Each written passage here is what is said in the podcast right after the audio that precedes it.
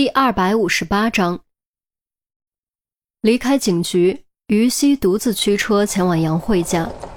由于那包毒鼠强的发现，杨慧暂时不能住在家里。为了保护线索，在案件侦破之前，任何无关人等不得入内。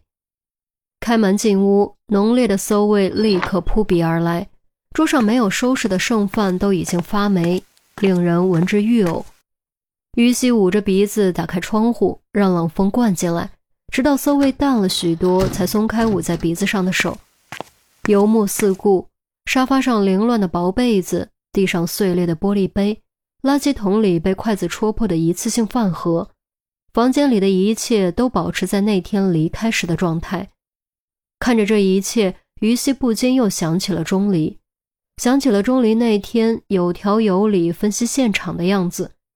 他不得不承认，那一刻的钟离特别有魅力。仔细想想，当初可不就是被这种魅力逐渐吸引的吗？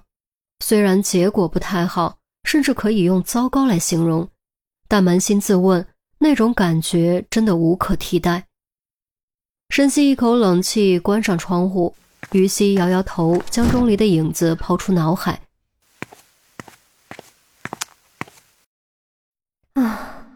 我这到底是怎么了？晚上还有一场约会呢，想这些做什么？收拾思绪，回到案情中来。于西抬脚朝里屋走去，可能是户型小的关系，没有真正的书房，副卧就成了书房。反正杨慧和丁正元也没有孩子，也算是空间合理利用。书房很整齐，书架上放着不少书。从封皮的材质和新旧可以看出，大多都是老书，其中甚至还有几本居然是繁体字。吸取上次白上天家的经验，于西尝试着仔细观察每本书上方和下缘的灰尘，希望能找到点什么线索。结果还真让他给找到了。第二层书架之中有一本《三国演义》，顶部居然没什么灰尘。下缘外侧有两条隐约可见的分界线，应该是频繁将书取出放回留下的。这其中会不会藏着什么线索呢？会不会也有被掏空的暗格呢？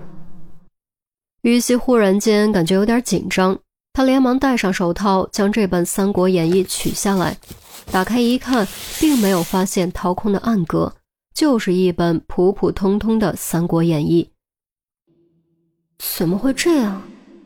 难道真的只是丁正元生前或者杨慧喜欢看这本书而已吗？一瞬间的落差让于喜很失望，他心中忽然冒出这样的念头：如果抽出这本书的是钟离，会不会结果就不一样了呢？这个念头其实是很可笑的。钟离之所以每每都能发现线索，并不是碰运气。而是源自敏锐的观察和分析判断，这一点于西也知道，却还是忍不住这样想。叹了口气，于西合上书，准备塞回书架，却突然咦了一声，又将书拿了回来。啊！倒过来看底下，发现底部的书页之间突出一个小小的角，而且缝隙并不均匀。难道夹着什么东西？于西刚刚沉下去的心重新提到嗓子眼儿，赶忙将书顺着凸出来的小小折角打开。原来这一页还真的夹着东西，四四方方，赫然是一张彩票。彩票？为什么会是彩票呢？于西愣了一下，随手继续翻页，果然又在不同的书页中间发现了许多彩票。而且看日期，全部都是过期的彩票。见过集邮的，还真没见过集彩票的。明明过期后就是废纸一张，收藏有什么意义呢？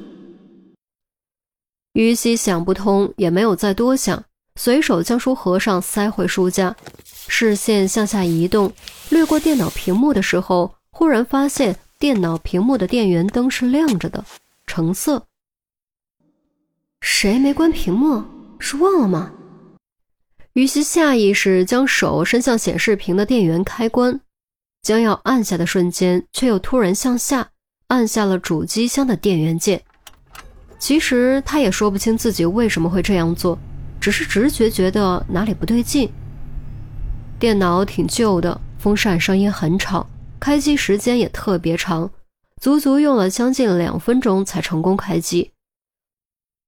界面赫然是 Windows 两千，与这个已经进化到 Win 十的时代显得格格不入。看着这熟悉又陌生的系统界面，于西有种回到小学时代的感觉。那时候计算机性能其实很落后，但对那时候的他而言已经很先进了。却没想到短短十几年的时间，变化居然如此巨大。平时置身其中还不觉得，此时回顾往昔，才发现原来时代从来没有停下脚步。哑然失笑，于西点开我的电脑，逐个文件夹扫过去。并没有发现任何可能有用的信息。接着，他又随手点开浏览器，习惯性将历史记录调了出来。本以为会看到一大串浏览信息，结果却截然相反，浏览记录一片空白，居然是空的。怎么会是空的呢？是谁故意清空了浏览记录？于西当时警觉起来。通常非专业情况下，只有两种人会刻意删除浏览记录：要么是强迫症，要么就是为了隐藏信息。无论丁正元还是杨慧，都不像是有强迫症的人，钟离才是强迫症的典型，所以只可能是为了隐藏信息。连忙掏出手机拨通孙红的电话，一边左右踱步，一边焦急等待。三十多秒后，电话才被接通。孙红的声音从听筒中响起：“喂，于西，我忙着呢，有事吗？”“哎，抱歉，得麻烦你一下，已经清空的浏览记录还能不能还原出来？”于西紧张地问着，这方面他完全不懂。“哦，就这事儿啊，小事一桩，我这边走不开，你把主机箱给我拎过来，分分钟给你搞定。”孙红很是爽快。于西一听，当时松了口气。太好了，谢谢啊，我这就过来。行，我在局里等你，一会儿见。孙红挂断电话，于西不敢耽搁，将手机揣回兜里，火速关机、拆线路、拔电源，抱着主机箱匆匆离开，并没有注意到，明明刚刚关了窗户，屋里的温度非但没有回升，反而下降了，而且越来越冷，越来越冷。赶回警局，于西连忙将主机箱给孙红送了过去。孙红正在处理另一个案子的证物，杂七杂八堆了一桌。哎，看到了吧？全是你陈姐扔给我的，她这是要我的命啊！见到于西，孙红立刻抱怨，长吁短叹，一副我活不下去了的样子。陈姐那边的案子很麻烦吗？她不麻烦。麻烦的是我，孙红苦笑着，目光落在于西手中的主机箱上。啊，听说你手头的案子倒是有点麻烦，还没有进展吗？那有没有进展就看你的了。于西将主机箱递过去，如果有进展，你要请我吃饭，没问题吧？孙红接过主机箱，一边连线一边说着：“没问题，请你吃火锅。”好嘞，瞧好吧你。孙红笑了一声，将主机开机，吐槽破系统之后，开始利用专业软件对浏览记录进行还原。于西紧张的等待着。说实话，他真不确定是否能从浏览记录中找到线索。如果能，自然是好事；如果不能呢，又该从何着手？片刻后，打印机的声音将于西惊醒。孙红将几页打印纸递给于西，那都在这里了，这么快，又不难，你会，你也能这么快搞定，赶快找找看，我的火锅全靠你了。孙红催着，于西低下头，全神贯注，一行行往下扫，结果还没翻页，目光就突然间凝固不动，脸色骤变。啊，找到什么了吗？孙红发觉了于西的表情变化，于西没有回答，而是指着这一行给孙红看。